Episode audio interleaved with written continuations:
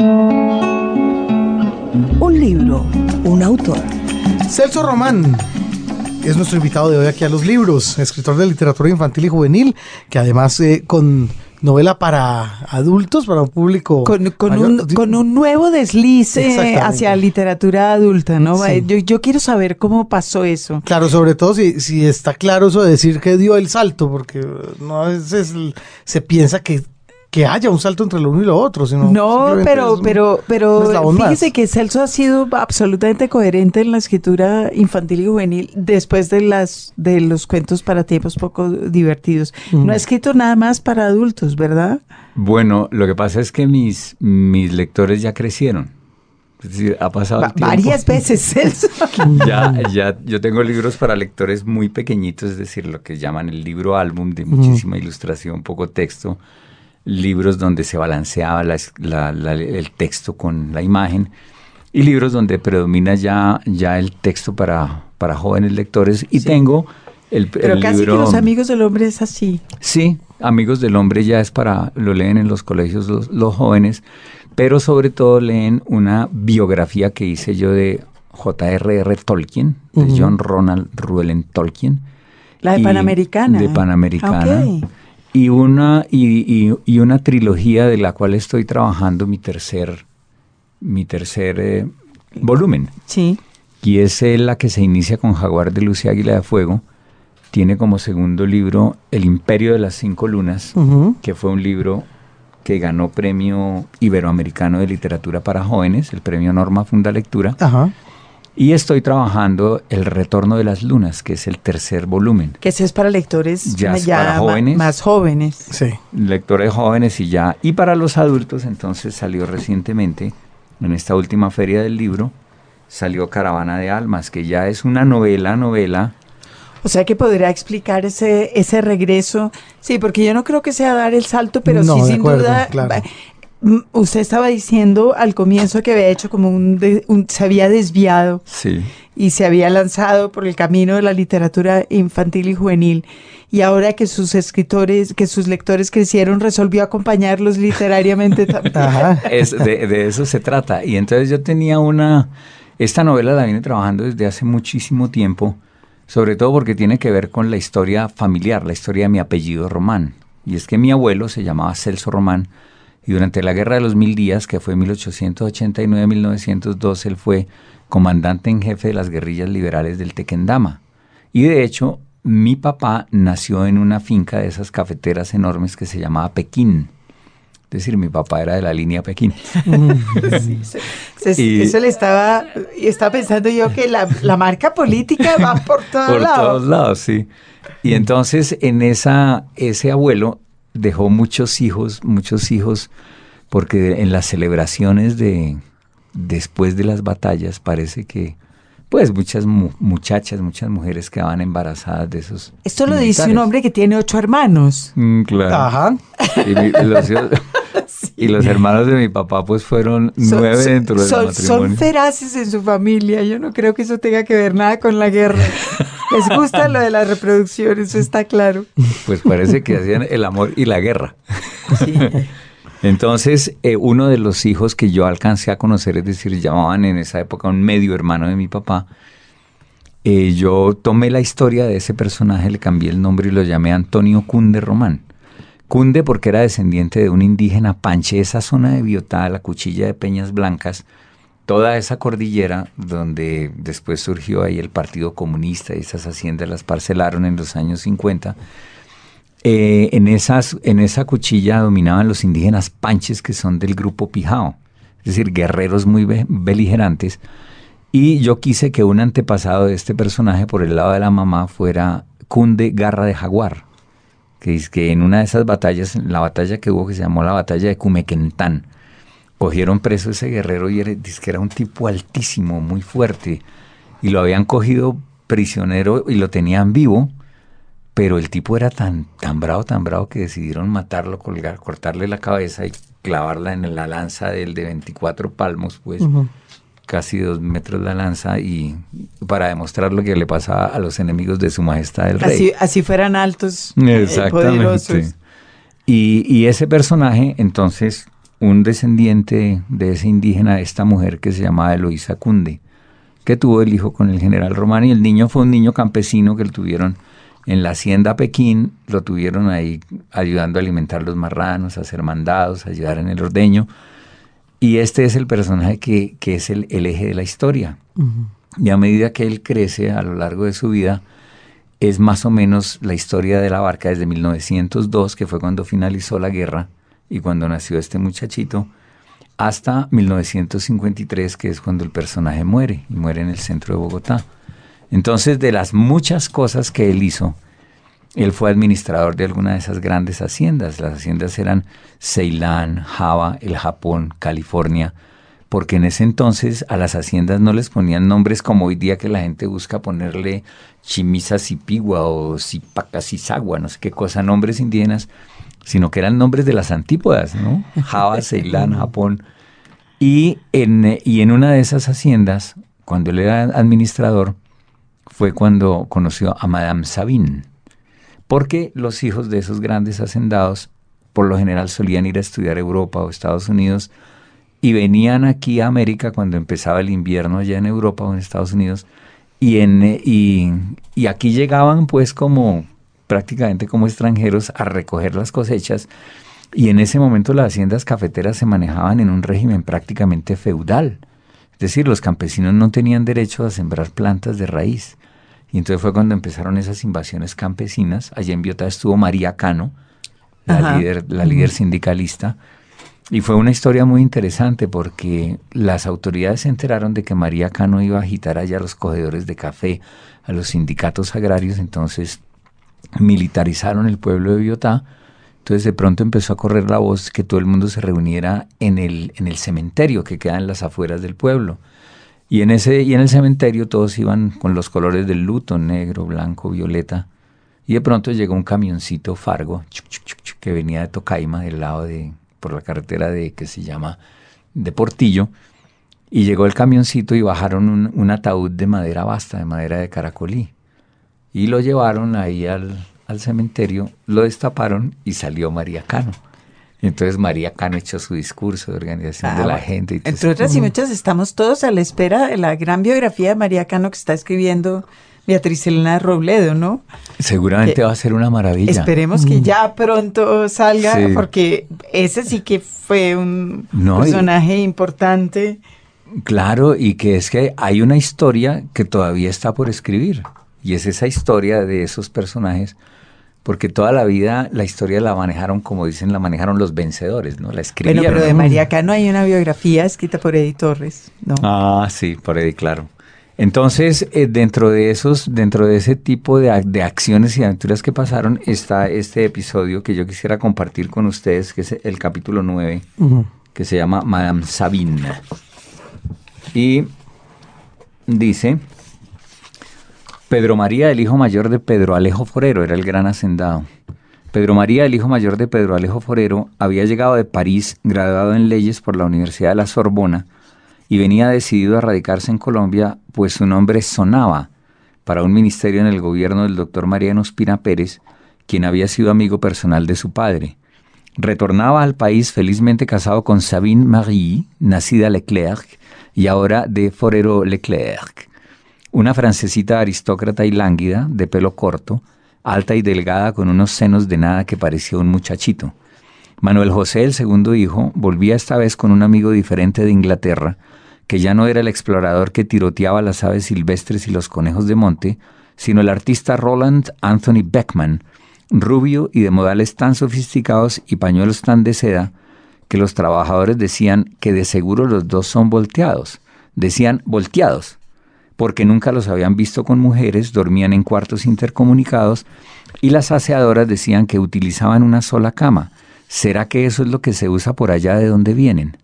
María Cecilia, la hija menor, se había casado con un norteamericano de Texas, de origen polaco y apellido impronunciable, Mr. Matthew Barizewski, a quien Antonio, los peones y las muchachas del servicio doméstico terminaron llamando simplemente Mister, y quien esa Navidad se volvió famoso en la hacienda porque con un disfraz de Santa Claus hizo llorar de pavor a todos los niños de los trabajadores para darle a sus dos hijas el gusto de, entregar los regalos vestido de Santa Claus, sudando a chorros entre un vestido rojo lleno de almohadas y con una barba blanca de algodón, en pleno trópico.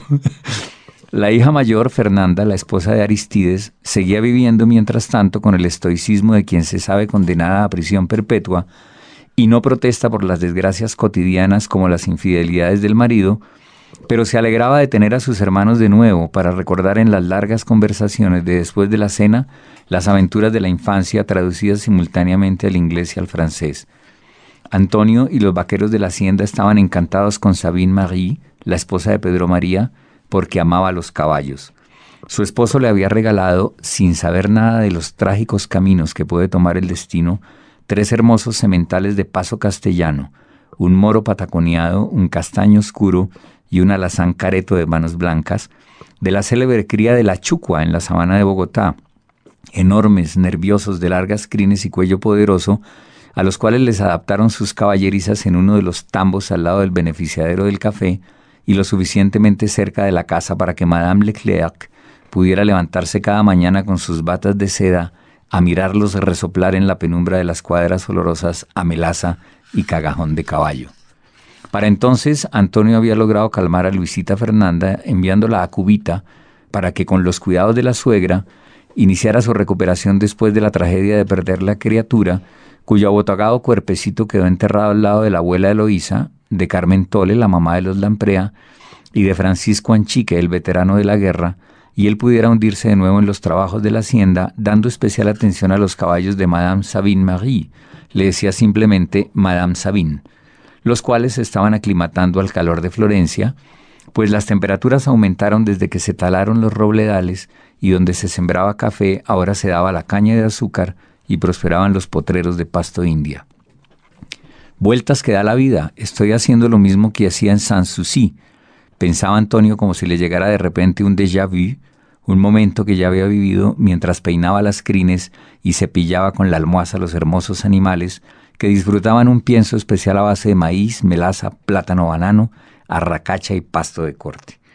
La única diferencia radicaba en que aquí los nombres de los caballazos eran difíciles de pronunciar y Madame Sabine se reía echando la cabeza hacia atrás oyendo a Antonio tratando de decir bijou du matin, joya de la mañana, maréchal en bataille, mariscal en batalla, eh, Timoshenko de la guerra, Timochenko de la guerra, a los cuales les había hecho herraduras especiales a la medida de los cascos de cada uno, calzándolos él mismo con todo cuidado para que los clavos cabezones no fueran a espiarlos, y volvió a los tiempos de la chalanería y su aprendizaje con marquitos cubillos, y los arregló hasta que quedaron obedeciendo dócilmente a la rienda, manejada por la mano delicada de Madame Sabine, quien parecía la mujer más feliz del mundo al comprobar que el paso castellano de los caballos de América si era tan parejo y tan constante que su jinete podía llevar en la mano una copa de champaña llena hasta el borde, burbujeante y sin regar una sola gota.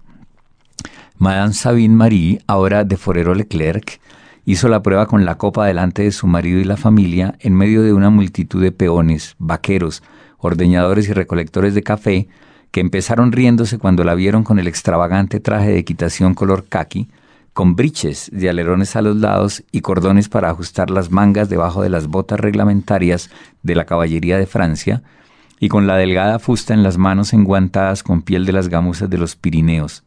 Pero se quitaron el sombrero y la saludaron como a una de los suyos, cuando demostró que ella en su tierra había aprendido a montar antes que a caminar, y que ya tenía caballo propio cuando la destetaron, y que con su equipaje en vez de neceser con maquillaje, cargaba su galápago francés repujado con las insignias de la familia y con todo lo que le colgaba, desde delgados estribos de equitación hasta espoliques de bronce y todas las riendas, cabezadas y martingalas de sus aperos.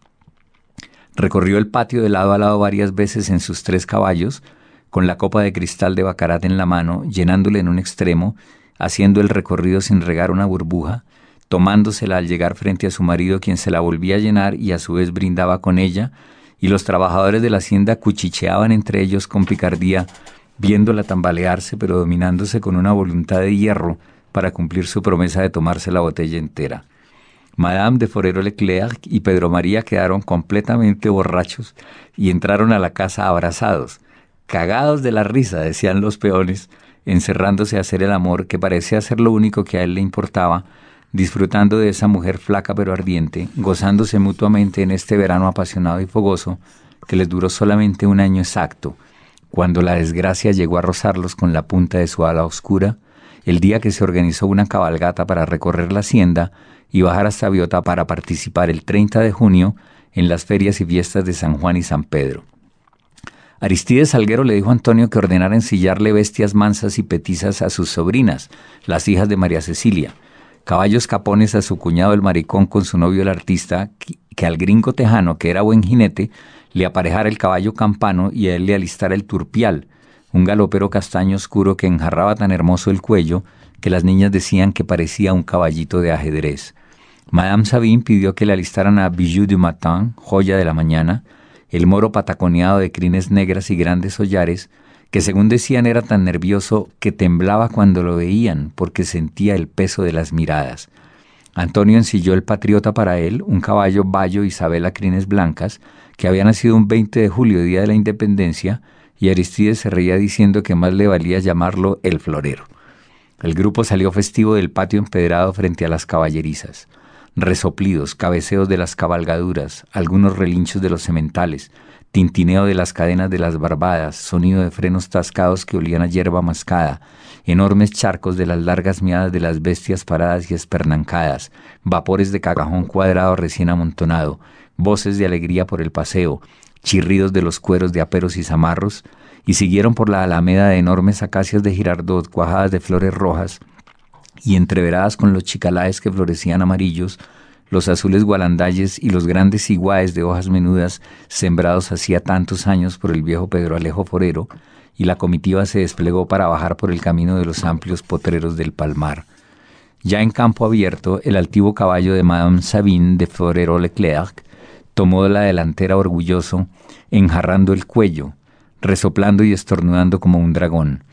El ganado llevaba varios días en el potrero y el pisoteo de los animales había dejado matojos de pasto india, y cuando el semental de la francesa pasó al lado de uno de ellos, reventó como una explosión de chillidos y aleteos una bandada de perdices, en una sorpresa tan inesperada que hizo dar un brinco a Bijou du Matin que se disparó en un galope enloquecido, ojos desorbitados y crines alborotadas, por los potreros fatídicos que habían sido escenario de las batallas entre los españoles y los panches, entre las hachas y los robles, entre liberales y conservadores, entre hacendados y colonos, teatro de todas las guerras perdidas por unos y ganadas por otros, que habían dejado su marca, porque la desgracia acampaba por allí y mantenía encendidos sus vivaques, y de nuevo se despertaba la tragedia, con la muerte asusando al caballazo enloquecido, pues aunque Madame de Forero Leclerc era un excelente jinete que supo mantenerse en la montura, no pudo dominar al animal y le templó las riendas con tanta fuerza que los brazos se le encalambraron y al caballo se le rasgó la boca con el metal del freno, pero nada lo detenía y los demás, en la hasta ahora alegre comitiva, vieron que el galope del moro pataconeado agotaba el potrero y se aproximaba al muro de piedra en el lindero de la muerte, tendido encima de la fosa común de los colonos, y por más que Antonio y Aristides y Pedro María y el gringo Matthew, los mejores jinetes, le rayaron las espuelas en los ijares a sus bestias, nada pudieron hacer para acortar la distancia que les tomara el moro y no alcanzaron a impedir que se reventara el pecho y se quebrara los remos anteriores contra la cerca de piedra, lanzando a Madame Sabine Marie, né Leclerc y ahora de Forero Leclerc, por encima del galápago francés con las insignias de la familia, dejándola desmayada más allá del reguero de cascajos y lajas partidas, a tres metros de los resoplidos de dolor del hermoso animal que se revolcaba tratando inútilmente de levantarse con las manos astilladas. Cuando el resto de la cabalgata llegó al lugar de la tragedia, Pedro María y Aristides tenían a Madame Sabine todavía inconsciente y recostada a la sombra de un cují, y a todos les pareció tan frágil y liviana que creyeron que se había quebrado por dentro como si fuera de vidrio, su esposo estaba tan pálido como ella cuando la levantó con cuidado, como si cargara una pluma, para llevarla al hospital en una parihuela que Antonio acababa de improvisar.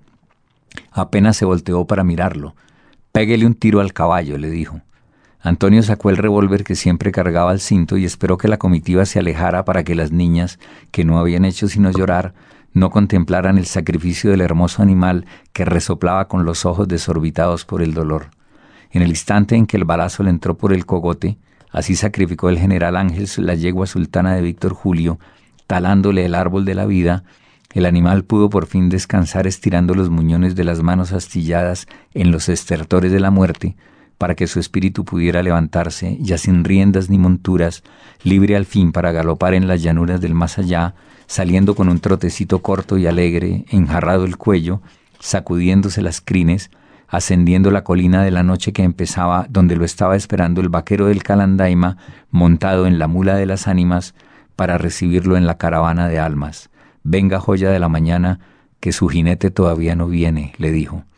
Lástima el caballo, dijo Antonio suspirando, cuando le quitó al cadáver los aperos de la cabeza y escuchó el silbido de la muerte al soltarle la cincha. Bendito sea Dios, exclamó dándose la bendición. Madame Sabine duró 72 horas en estado de coma en el Hospital San Francisco de Biotá. El doctor Ormaza recomendó no moverla a Tocaima ni a Girardot, dada la delicada condición de salud de la paciente, a quien sostendremos con terapia parenteral con suero intravenoso. Y cuando despertó, lo primero que preguntó volviendo del reino de la muerte fue cómo estaba el caballo. Hubo que matarlo, pero ya mandé por otro, le dijo Pedro María, quien había permanecido a su lado todo el tiempo tomándole la mano. No merci mon amour, me quedo solamente con Maréchal y Timoshenko. A los tres meses dijo que quería volver a montar y Antonio le ensilló a Maréchal en batalla, mariscal en batalla, el castaño oscuro y el animal parecía feliz de lucir con afán sus habilidades de volatería. Resoplaba alegre, escarbaba con una mano y sacudía el cuello que brillaba al sol de la mañana. No joda, qué animal tan lindo, carajo, no sea pendejo, decían quienes tenían el privilegio de verlo pero apenas apareció en el patio Madame Sabine Marie de Forero Leclerc, todavía pálida y enfundada en su elegante traje de equitación, el caballazo se aculilló tembloroso y escondió la cola entre las piernas como si esa mujer hubiera quedado impregnada con el hedor de la muerte o como si la parca misma le hubiera o hubiese dado una palmada en el anca. Los libros. Radio Nacional. La casita de papel. Para hoy en la casita de papel Margarita nos trae un libro que pone a uno a pensar desde el título mismo. ¿Qué pasaría si yo fuera un libro? Si yo fuese un libro en este caso. Si yo fuese un libro. Es, un, es una preciosidad, es una preciosidad. Si yo fuese un libro, yo sería un libro muy divertido. Y a ver qué dice. Yo creo que ellos también, o el, autor también pone... Eh, si yo fuese un libro... Sería el libro gordo de Petete. Sabría tanto de Nueva York como de la antigua Roma. bueno, mire. Pues Son respuestas varias a la pregunta de si yo fuese un libro. Si yo fuese un libro, no desvelaría nunca el final de la historia antes de tiempo. Es verdad. Eso es, un... Eso es una regla precisa. No ser stalker de sí mismo. Sí. Stalker, me gusta esa, Si yo fuese un libro, no me gustaría que me leyesen solo por obligación o, por estar de moda. Si yo fuese un libro, me gustaría que viajasen por mis páginas hasta la isla de todos los tesoros. Qué bonito. Bueno, es un libro así, bonito, con unas ilustraciones absolutamente maravillosas hechas con la técnica de plantillas y aerosol.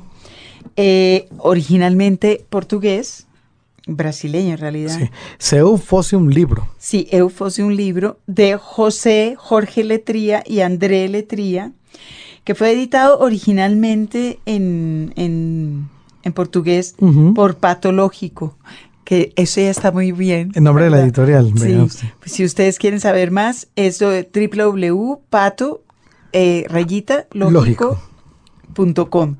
En todo caso, Patológico es una editorial, pero también es como un estudio de diseño, eh, en fin, tiene una página extraña. Muy bien. este libro se llevó hace el año pasado, recibió el premio Junceda que es un premio catalán, eh, un premio destinado a, a, dar a conocer a los ilustradores eh, en, todas las áreas de, trabajo, no solo en libros infantiles. Entonces, es un, es un premio muy importante y el libro lo hizo en español, editorial Juventud.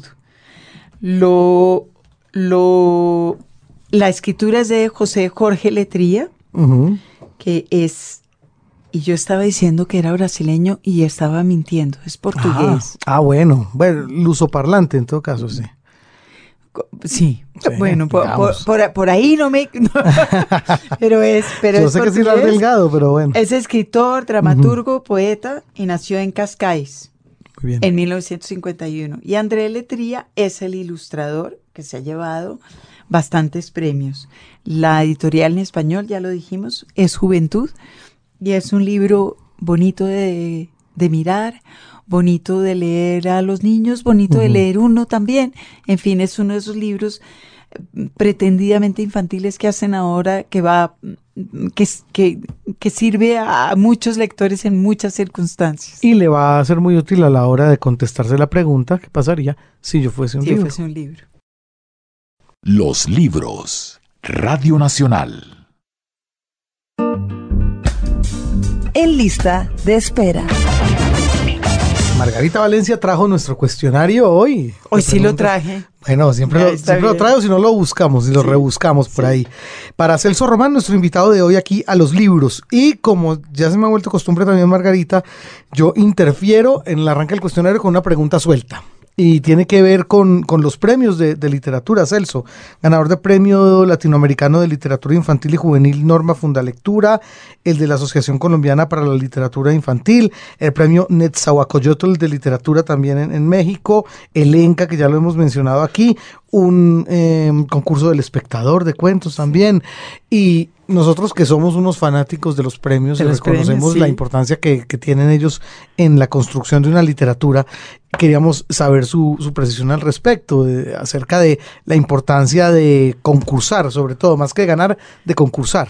Yo sí pienso que los premios son, es decir, en, el momento en que uno lo gana es un aliciente muy grande. Y el, eh, eso por un lado. Y por otro que además los premios son una oportunidad para que valores y talentos que han estado escondidos que de otra manera sería muy difícil que entraran al mundo editorial, el premio realmente se abre puertas, da currículum y yo sí soy partidario y yo le aconsejo a mis colegas escritores y a jóvenes que reconozco que tienen muchísimo talento pero que no han podido publicar, yo les digo, miren en las páginas de la red concursos de literatura y participen. Claro y funciona. Bueno, pero además usted arrancó con patada de antioqueño con el Enca. Sí. ¿No? Porque era su segundo libro. Sí, era, era mi segundo libro y fue, bueno, había tenido el concurso del 90 años del espectador, el concurso de, de, la Universidad Tadeo Lozano de Poesía. Bien, ahí está. Y el concurso de la Universidad del Tolima con cuentos para tiempos poco Había ido bien acompañadito. Claro, claro que sí. Entonces cuando llegaron los amigos del hombre ya había allí un escalón y después de los amigos del hombre pues vinieron esos otros premios que mencionó Jaime Andrés y, y también hay uno que se llamó una, una, hay una eh, Costa Rica, la Fundación José Martí de Costa Rica, da una mención a la obra total de los escritores y yo obtuve esa mención también de Costa Rica, a la obra completa. ¿Eso le ha permitido sobrevivir de la literatura? Bueno, la, demora en la respuesta, si la respuesta hubiera sido inmediata sería muy claro, pero no. Yo sí considero, como decía García Márquez, que la literatura que hacemos nosotros aquí en Colombia y en muchos países es la literatura de hombres cansados. Después de todo un día de trabajo, llegar a, a escribir es muy difícil. Entonces yo he adquirido un horario de trabajo en que empiezo a escribir más o menos a las 3 de la mañana, de las 3 a las 7. Hombre, yo ya sería una mujer cansada a las 7 y media, lista, para... Y entonces en el día soy un honesto trabajador de la educación ambiental y en la noche un alma perdida de la literatura. ¿Su trabajo alimentario es este de la fundación entonces? Sí, cómo no, pero entonces ya estoy en un, en un punto casi de alcanzar el balance, el equilibrio en que los derechos de autor ya empiezan a tener un peso consistente, significativo, que me permite quitarle más tiempo al otro trabajo de la fundación. Pero en la fundación también escribe, ¿no? Claro, porque en la fundación el, el, la, la función mía fundamentalmente es la de, la de crear historias, crear cuentos. Entonces nos dan un tema en que tenemos que, que manejar un concepto que haya que comunicar a las comunidades por lo general o a las escuelas. Entonces esos, esos temas se vuelven un cuento y ahí es donde la literatura se pone al servicio del medio ambiente. O sea que igual sí, de, escribir se ha vivido toda la vida. Claro, y yo a esos, a esos textos los llamo sastrería literaria, porque son textos sobre medidas. a, gusto, del, cliente. Del consumidor. Correcto. Bueno, su pregunta dio de sí harto. Sí, muy buena cosa. Ahora sí, Margarita. Ahora sí, momento arranque. Arrancamos con sus hábitos de lectura. ¿Lee, lee mucho? Sí, ya sabemos que no lee 3 a 7. No, no, no. Ya, yo leo fundamentalmente en las colas de los bancos, que suelen ser de dos horas. Pero no, trato de tener un periodo de lectura por las tardes cuando regreso del trabajo en la fundación. Trato de tener al menos, al menos una hora de caminar y hacer ejercicio. Y por lo menos una hora y media, dos horas hasta que me quedo dormido de, lectura, pues de, de literatura. Me gusta estar, tratar de estar al día. Es muy difícil. Uno va a la feria del libro y sale con unas brazadas de libros y muchos están todavía puestos ahí en el anaquel. Pasa eso desafortunadamente. Sin haber sido leídos. Sí. ¿Lee en pantalla, lee en papel? Bueno, yo prefiero leer en papel por, por aquello de quedarse uno dormido con el libro abrazado, pero cada día el libro se está convirtiendo más en un objeto que seguramente en un futuro no lejano será un objeto estético porque por un lado los costos del papel en términos ambientales son altísimos y por otro el libro se tendrá que volver prácticamente una joya, casi que volveremos a los libros medievales bellamente miniados, ilustrados, en que si uno invierte en un libro es porque es un objeto maravilloso, porque cada vez las pantallas hacen la reproducción del libro como uno quiera, incluso el tipo de papel, la manera de pasar la hoja pero de todas maneras a mí sí me fatiga un poquito la lectura en y pantalla. Y yo le iba a preguntar después de que mm, habló de su ambliopía, blu, blu, blu, bla, bla, bla. Exanopsia. ¿Eso ha supuesto alguna vez alguna dificultad para leer? No, realmente, de pronto sí un poquito de cansancio, porque es, finalmente está uno leyendo con un solo ojo y el otro está. Yo digo que tengo un ojo que mira la realidad y otro que mira a la fantasía. está bien. es una buena combinación. Exacto. Entonces siempre está uno permanentemente, pero realmente sí fatiga un poquito. Entonces, yo trato de concentrarme mucho para la lectura. ¿Tiene algún género favorito para el ocio? Como género, como género que uno diga género de lectura, me gusta muchísimo leer mitos, cuentos y leyendas, sobre todo me gusta muchísimo indagar en, en las culturas ancestrales. Entonces, por ejemplo, encontré un libro que son las eh, leyendas indígenas de los leyendas indígenas de los de Venezuela, de la Orinoquia venezolana, un, libro maravilloso de Fray Cesario de Armellada, que recogió una cantidad de historias con una magia tan increíble que uno siempre dice, las literaturas indígenas tocan unos universos que nosotros como racionalistas herederos de Occidente nunca consideramos. Entonces, entre los indígenas, en Vera, por ejemplo, hay los... La, humanidad salió de la rodilla hinchada que tenía uno de los dioses que el día que tropezó tan salieron esos personajes y empezaron a poblar el mundo. De la rodilla. De una rodilla hinchada. Entonces, imagínate. Entonces, hay muchas cosas de, de esa línea que me encantan. Pero también me gusta muchísimo estar, por ejemplo... Le cuento, dijo cuento. Le cuento, digamos, cuento también ligado a, los mitos y a las cosmologías, pero no... Los cuentos africanos, que hay unas cosas, pero absolutamente maravillosas y mágicas. Y ahorita estoy, encontré toda una colección de Saramago. un día que fui a la Universidad Nacional y había una y ahí de un tipo que vende libros en el puente de la 45 y tenía todos los zaramagos, pero baratísimos. Le dije yo, ¿y usted cómo consiguió esto? Yo no lo compro por kilos, lo compran como papel que van a picar y entonces estoy ahorita metido con alatados del suelo. Uy, qué cosa tan increíble. En los brazos de Saramago. En los brazos de Saramago. Y comentaba hace un rato que me tiene, me tiene fascinado eh, Leonardo Padura con su hombre que amaba a los perros, sobre todo por todo lo que tiene que ver cómo le desmitifica a uno lo que fue el estalinismo radical y lo que fue esa, comentando con Pilar Lozano, la escritora que es muy amiga mía, decíamos que uno tanto tiempo en las manifestaciones gastó garganta gritando consignas y todo para pensar que el camino era otro. Entonces, eh, y ahora el otro gran hallazgo ha sido Irene Nemirovsky con la suite francesa que tiene que ver con esa mujer perseguida, pues, por la, cuando llegó la revolución en la Unión Soviética, se fue a Alemania y de Alemania llegaron los nazis, persiguieron a la familia y las hijas de ellas con una maletica llena de manuscritos por toda Europa hasta que se encontró relativamente hace poco ese, ese texto y ha sido la mujer galardonada con premios después de que ha muerto, después de muerta. Y, y tiene una cosa maravillosa y es que ella dice que ella dice que cuando va a crear un personaje, primero hace un los los describe perfectamente, físicamente, en sus gustos, en todo, y cuando los tiene listos, los pone a interactuar. Entonces ella, ella llega a decir que la literatura es como una calle llena de gente donde tú conoces perfectamente a tres o cuatro personas. Eso me encantó. Lo cual está muy bien. Pero Nemirovsky y Padura, me pregunto yo si indican un, y, sus palabras, Nemirovsky y Padura y sus palabras, ahí ve un cierto arrepentimiento en relación con sus actividades políticas de adolescencia. Compañera, no lo llame arrepentimiento, llámelo madurez. Como usted quiera, compañero, yo lo llamo. Usted uno, uno, uno, realmente uno va, uno va a, a, medida que pasa el tiempo, uno va valorando ciertas cosas, poniéndolas en su real dimensión, y Padura le ayuda mucho a uno a eso. Ok. Entonces me interesa por ese lado. ¿Un libro favorito durante la adolescencia?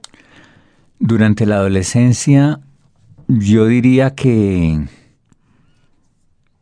Yo diría que en la adolescencia, pues yo en la adolescencia me encontré al Quijote y me lo encontré desde el colegio.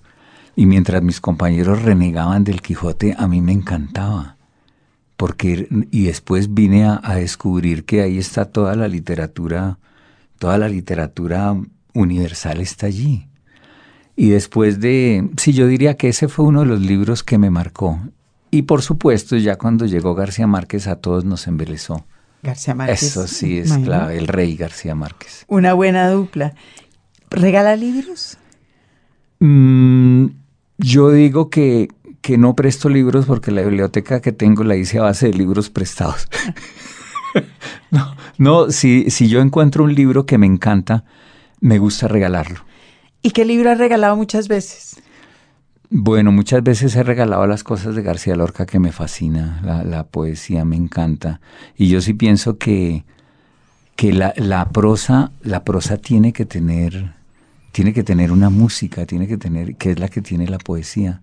Y eso para mí es, es fascinante. ¿Qué libro no regalaría nunca? Yo no regalaría, no regalaría libros ni de brujas, ni de ogros, ni de vampiros. Me parece que esa es una literatura que puede que tenga algunas cosas interesantes, pero me parece que es una, una figura, una expresión literaria que no ha trascendido. Es decir, en las ferias del libro uno veía que estaban todos los vampiros y los monstruos así, todos los sardinos leyendo esa vaina, y a la siguiente feria a dos por diez pesos esos mismos libros. Quiere decir que hay algo que no funcionó. Pues yo, yo creo que el editor se le fue un poquito las manos en la edición porque esos libros se venden bestialmente. Vampiros. Son negocios, sí. Brujas y ogros también están en ese, en ese paseo. De pronto surge alguna bruja o un ogro que se vuelve un personaje maravilloso y nos eh, tocará leerlo. Eh, ¿Desde cuándo se considera un escritor?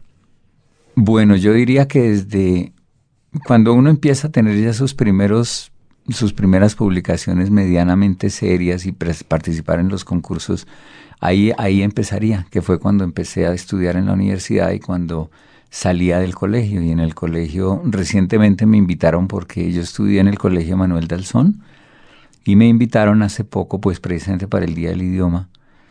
Y, y, todos los niños habían leído mis libros y se hablaba de las anécdotas. Y entonces el padre Silvio, que en este momento es, pues ya tiene muchos años, decía que él se acordaba de mí porque una vez en una, clase que él dictaba, él dictaba clase de arte, estaba hablando de que en la arquitectura romana habían creado el hormigón. Y entonces que me vio a mí encarretado y haciendo un dibujito y se acercó y me dijo, ¿y usted qué está haciendo? Y le dije, padre, dibujando el hormigón armado. Y era una hormiga gigantesca con un fusil. El hormigón armado y nunca se le olvidó eso al padre. Un cipote hormigón armado. Exacto. Bien. Eh, usted fue a, Iowa, con lo cual, que es una cosa excepcional en, escritores de su generación. Eh, ¿Le dieron y, o le han dado a lo largo de la vida un consejo inútil en relación con la escritura? Pues no, afortunadamente he tenido la suerte de tener consejos muy útiles sobre la escritura y uno de esos me lo dio precisamente allá en Iowa una escritora argentina que llama eh, Raquel Gorodowski, creo que es el apellido, y ella, escritora argentina, eh, yo le comentaba que a mí me preocupaba mucho el hecho de estar encontrando libros que a mí me gustaban mucho y que habría deseado escribirlos y que uno siempre tiene la tentación de escribir como ese, como ese escritor. Que fue lo que me pasó con Italo Calvino y las ciudades invisibles. Sí. Que eso es una berraquera. Y yo, de hecho, escribí un libro que se llama El libro de ciudades. Y ella me dijo, che, todos tenemos derecho a tener maestros. Muy Léelo, hacelo, no, no le tengas miedo. Es un buen consejo. Y ese es un consejo bellísimo, porque uno muchas veces se retrae a escribir algo por temor a estar plagiando o estar copiando, hasta que uno descubre que puede también decir que puede cosas. Y que puede copiar y que puede seguir, está bien. ¿Y un consejo útil que usted le daría a un joven escritor? Yo suelo dar tres consejos. Uno, eh, tengan siempre, registren siempre las cosas que se les ocurren, porque cuando uno está jovencito es una fuente inagotable de buenas ideas.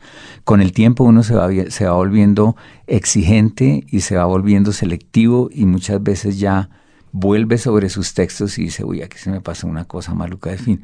Pero entonces cuando uno es joven, recoger todas las ideas y recogerlas en cualquier formato. Hoy día incluso hay teléfonos donde uno puede grabar y hay otros donde uno habla y le transcribe el texto en la tablet. ¿Usted toma notas? Yo sí, yo sí suelo tomar notas. Por escrito y tiene un cuadernito, una. Suelo tener el cuaderno, pero también tengo la tablet y, y, hay un programa que se llama Pages, páginas donde uno puede escribir. Y de hecho, libros como este, El pollito en la pared, salió de los dibujos que yo hice así cuando me llegó la idea. Entonces suelo, y, y les aconsejo siempre a los jóvenes, registren todas las ideas. Ese es el primer consejo. No desperdicien ninguna idea y el otro consejo es no le tengan miedo a la imaginación. Uno muchas veces comete ese error de decir, no, pero es que si digo esto no me lo van a creer. Si yo digo que la muñequita se muere y queda el esqueleto, ¿quién lo va a creer? Ah, hasta que descubre que todo en el libro puede suceder. Todo vale. Exactamente. Y el otro consejo es, lean mucho, porque entre más lean, más posibilidades tendrán de expresar lo que sienten y de expresarlo de una manera mucho mejor. Entonces, Tres buenos consejos. Exactamente. ¿Escribe en computador, escribe a mano? Yo estoy escribiendo mucho en el computador, en el portátil. Ya es, de hecho, de hecho, esta madrugada mandé, esta madrugada acabé de terminar un libro que va para Penguin Books y, y terminé de escribirlo y me encanta cómo quedó. Me preocupa que uno teniendo toda la información en un aparato de estos, si el aparato se daña, si el aparato se pierde o le entra un virus y se pierde la memoria es gravísimo. Entonces... Tiene que hacer backup. Exactamente, hacer backup y tenerlo siempre o en otra memoria o mandarlo por correo para después recuperarlo. Sí. Es, es, importante eso. Ese es el miedo que me da a mí Es más peligroso eso que los barcos que naufragan. Era como se perdía la literatura. Claro, claro, claro que sí. Eh, ¿Cuánto tiempo se demora desarrollando un libro? Depende del tamaño, depende de... Eh, yo diría que... ¿Cómo, funciona mm, el proceso de escritura? En el, libro, el, libro uno se demora escribiéndolo desde que nace y tiene conciencia hasta el momento en que el libro queda ya registrado o impreso. Ese es porque el libro resume todo lo que uno ha sido. Es decir, a mí una, una amiga psicóloga muy querida, Rocío Abello, me decía él me decía que, que uno como escritor es todos los personajes. Los personajes buenos, los personajes malos, porque todos son facetas del escritor. Y en ese sentido uno es como un cierto Dios que tiene derechos sobre la vida y la muerte. A mí me dolió muchísimo cuando maté aquí al caballo de Madame Saben y después vas a ver tan, la manera tan terrible como ella muere. Pero había que, ¡ay Dios mío, había que hacer eso por la, por la yo me pregunto, va, teniendo ideas y va desarrollando una novela de largo aliento como Caravana de Almas, la tiene armada en la cabeza antes de sentarse a escribirla, la va desarrollando a medida que la escribe. Eh, hay, un, hay un proceso, pues yo como dibujo tengo un proceso en que hago un gráfico que eso es, es, es, es lo que propone Casani entre otras. Casani propone eso, hacer un gráfico. Y, entonces uno puede, y Joseph Campbell, Joseph Campbell en el mito del héroe, en el héroe de las mil caras, él propone que uno, que uno tenga la estructura general y los bucles que van saliendo que los puede ir completando. Entonces yo sí soy partidario de tener una estructura general y a mí me gusta hacer una cosa que me parece maravillosa y es que cuando uno ya sabe qué es lo, lo que va a escribir, que es ahorita lo que estoy trabajando en el, otro libro de la trilogía, es que yo ya tengo la estructura hecha, diseñada y con dibujos y todo, y entonces ya lo que viene es darle cuerpo a eso, entonces ya uno puede darse como el cierto gusto de como cuando uno sabe que el almuerzo está listo, entonces uno puede por ahí ir al jardín, dar vuelticas y todo antes de ir a ¿Y corrige mucho? Sí. Yo sí, yo sí pienso, como dice Borges dice que un libro que un libro nunca se termina de corregir, incluso ni cuando está ya impreso, que es cuando salen, uy, yo tengo una versión de caravana llena de anotaciones porque eso quedó, yo no sé, faltó aquí un, un poquito de proceso de, de revisión literaria y de edición. Entonces sí corrijo mucho. ¿Lee mientras escribe libros que alimentan su escritura? ¿O, cuando, cuando lee...? No, yo trato de separar esos dos campos, porque a veces pienso que uno puede correr el, el peligro de manejar inconscientemente lo que está en ese libro y que entre en el que uno está creando. Entonces yo prefiero deslindar campos y por eso tengo unas horas para escribir y unas horas para leer. ¿Oye música mientras se escribe? Me encanta oír música clásica, sobre todo Mozart. Mozart. ¿Mozart siempre en, para todos los libros o va cambiando de libro en libro? Pues resulta que a mí me encanta, encontré una en, en internet una página que se llama Da Tempo Lunch y tienen guitarra clásica, tienen Mozart, tienen eh, barroco. Entonces, por lo general voy cambiando. Cuando, cuando la música clásica se pone demasiado intensa, entonces le bajo un poquito.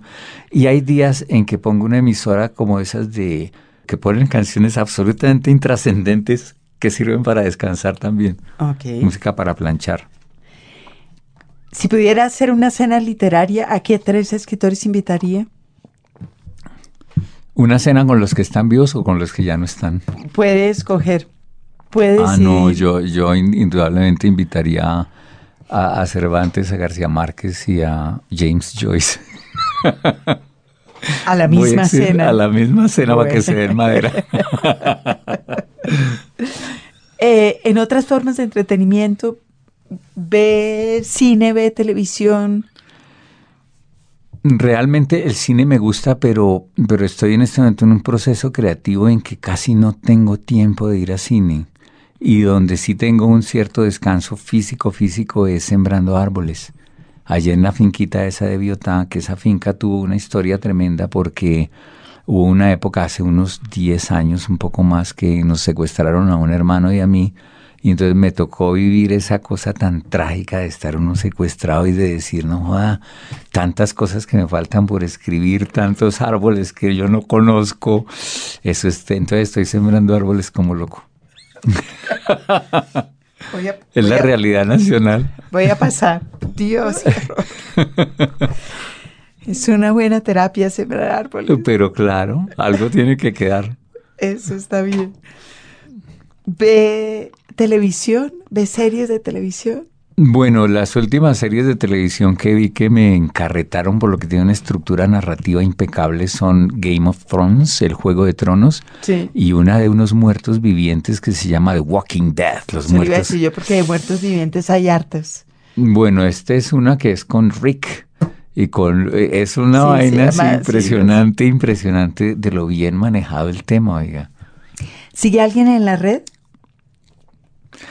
Yo me metía mucho cuando empezó este boom de la red, yo me metía a fisgonear mucho en Facebook, pero realmente no, realmente he dejado eso como quieto, como que hay una cierta intimidad que se va perdiendo en la medida en que uno entra ahí a... ¿Se aburrió? Sí, me aburrió el Facebook. Por ahí mando twitters, cuando encuentro algo así como fascinante, le tomo una foto y la mando por Twitter.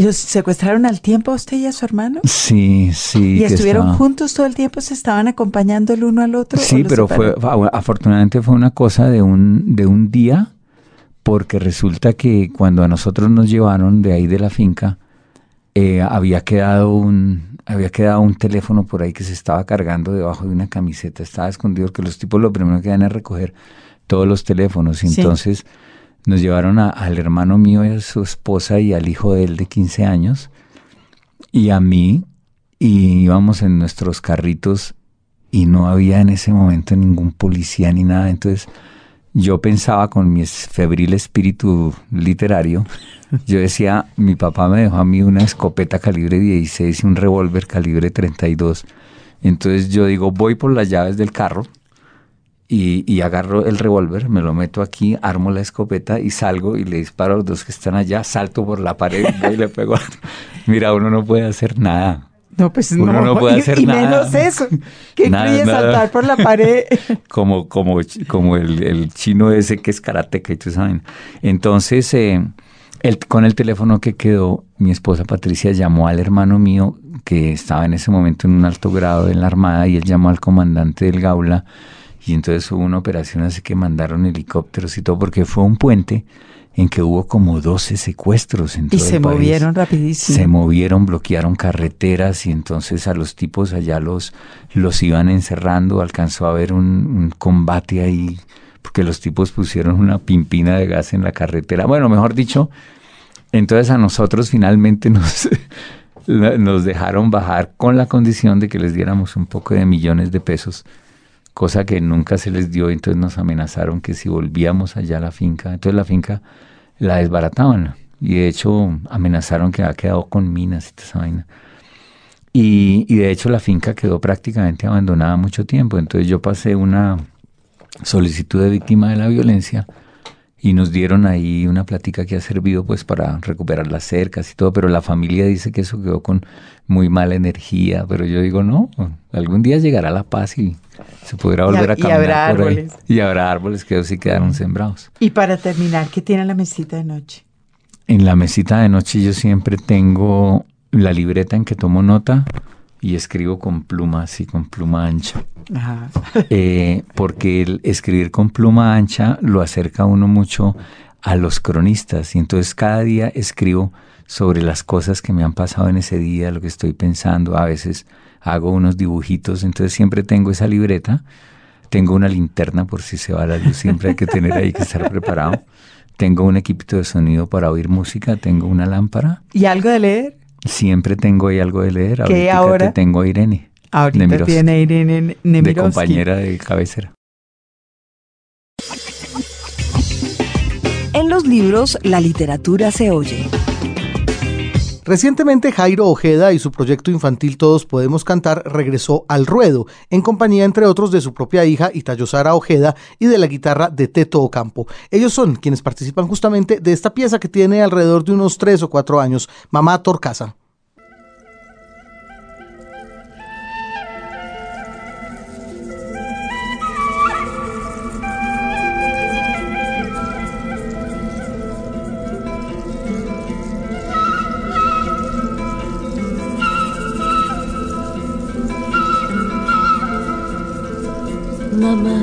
Torcasa anda afanada, no tiene cuna para su crianza. La fuerte lluvia y el viento frío se le ha llevado su tibio nido. No hay hojas secas, no hay hierba tierna y el nacimiento está muy cerca todos se abrazan en sus casitas, solo ella sabe que está solita.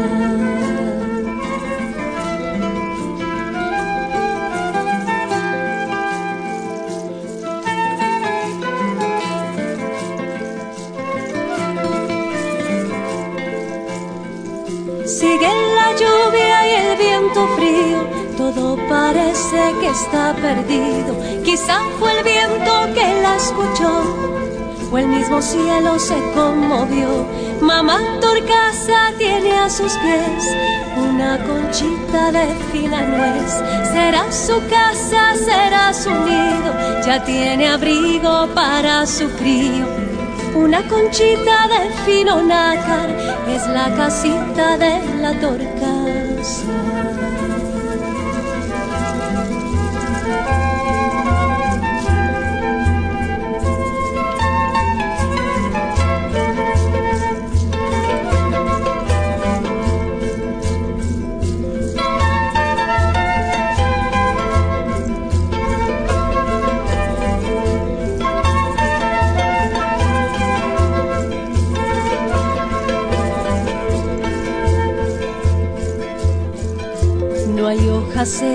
No hay hierba tierna y el nacimiento está muy cerca. Todos se abrazan en sus casitas, solo ella sabe que está solita.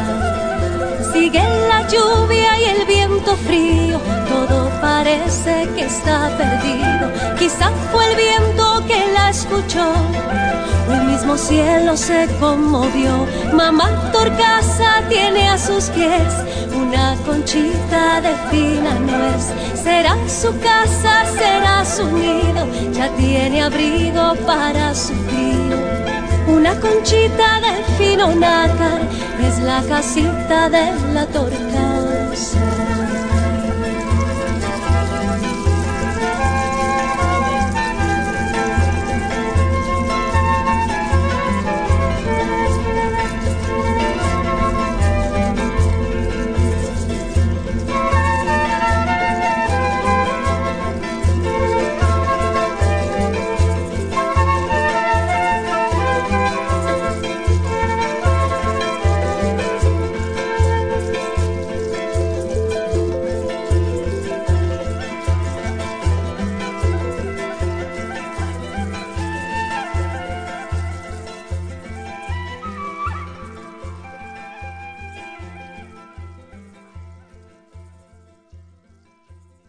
Los libros. Radio Nacional. Los clásicos. Para el cierre, nuestro invitado de hoy, Celso Román, nos trae su clásico personal, una lectura que por alguna razón hace parte como de su acervo y, y lo ha influenciado claramente. En este caso, Celso, ¿qué nos trae para leernos? Bueno, yo quiero compartir con ustedes un texto en prosa de Federico García Lorca porque me parece que en este texto se muestra la sensibilidad tan grande de ese poeta, pero puesta en prosa, que es algo que yo siempre he buscado en mi trabajo. Creo que es primera vez que vamos a escuchar a, Federico en prosa en el programa. Siempre lo hemos traído a colación en, poema y seguramente en ensayo, pero no en, narrativa. Bueno, pues maravilloso. Bueno, el texto se llama Santa Lucía y San Lázaro. A las 12 de la noche llegué a la ciudad. La escarcha bailaba sobre un pie. Una muchacha puede ser morena, puede ser rubia, pero no debe ser ciega. Eso decía el dueño del mesón a un hombre seccionado brutalmente por una faja. Los ojos de un mulo que dormitaba en el umbral me amenazaron como dos puños de azabache. Quiero la mejor habitación que tenga. Hay una. Pues vamos. La habitación tenía un espejo. Yo medio peine en el bolsillo. Me gusta. Vi mi me gusta en el espejo verde. El posadero cerró la puerta. Entonces, vuelto de espaldas al helado campillo de azogue, exclamé otra vez, me gusta. Abajo el mulo resoplaba. Quiero decir que abría el girasol de su boca. No tuve más remedio que meterme en la cama y me acosté. Pero tomé la precaución de dejar abiertos los postigos, porque no hay nada más hermoso que ver una estrella sorprendida y fija dentro de un marco. Una, las demás hay que olvidarlas. Esta noche tengo un cielo irregular y caprichoso. Las estrellas se agrupan y extienden en los cristales como las tarjetas y retratos en el esterillo japonés. Cuando me dormía, el exquisito minué de las buenas noches se iba perdiendo en las calles. Con el nuevo sol volvía mi traje gris a la plata del aire humedecido. El día de primavera era como una mano desmayada sobre un cojín. En la calle las gentes iban y venían.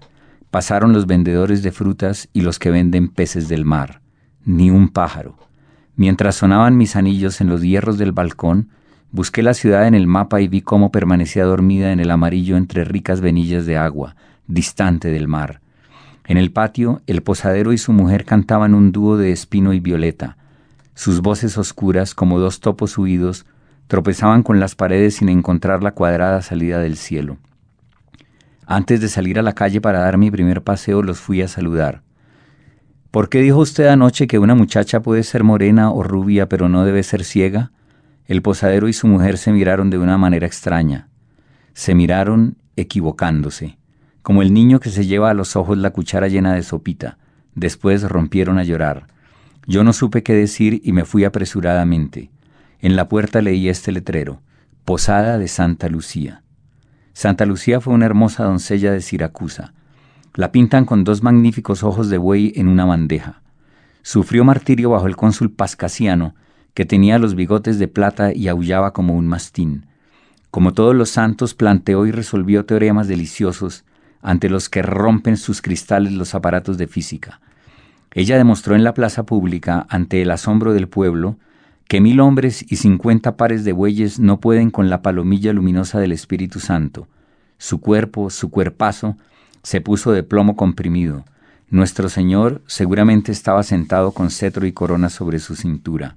Santa Lucía fue moza alta, de seno breve y cadera opulenta. Como todas las mujeres bravías, tuvo ojos demasiado grandes, hombrunos, con una desagradable luz oscura.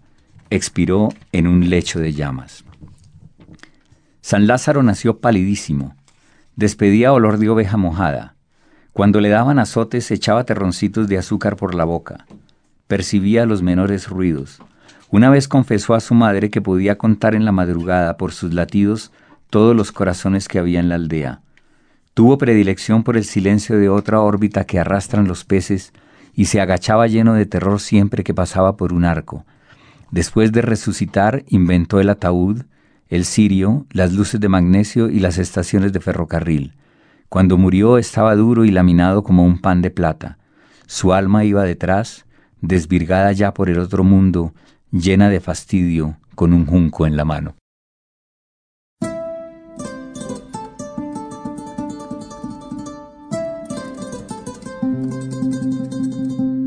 Hoy estuvo con nosotros en los libros Celso Román, autor de literatura infantil y juvenil, presentándonos además su novela recién lanzada en Feria del Libro Caravana de Almas. Un gusto haberlo tenido por aquí, Celso. Hasta la próxima que vuelva. Muchísimas gracias. Encantado. Bueno, ojalá, muy pronto. Margarita, muchas gracias. Andrés. James González en Control Master. Nos despedimos de ustedes hasta la próxima.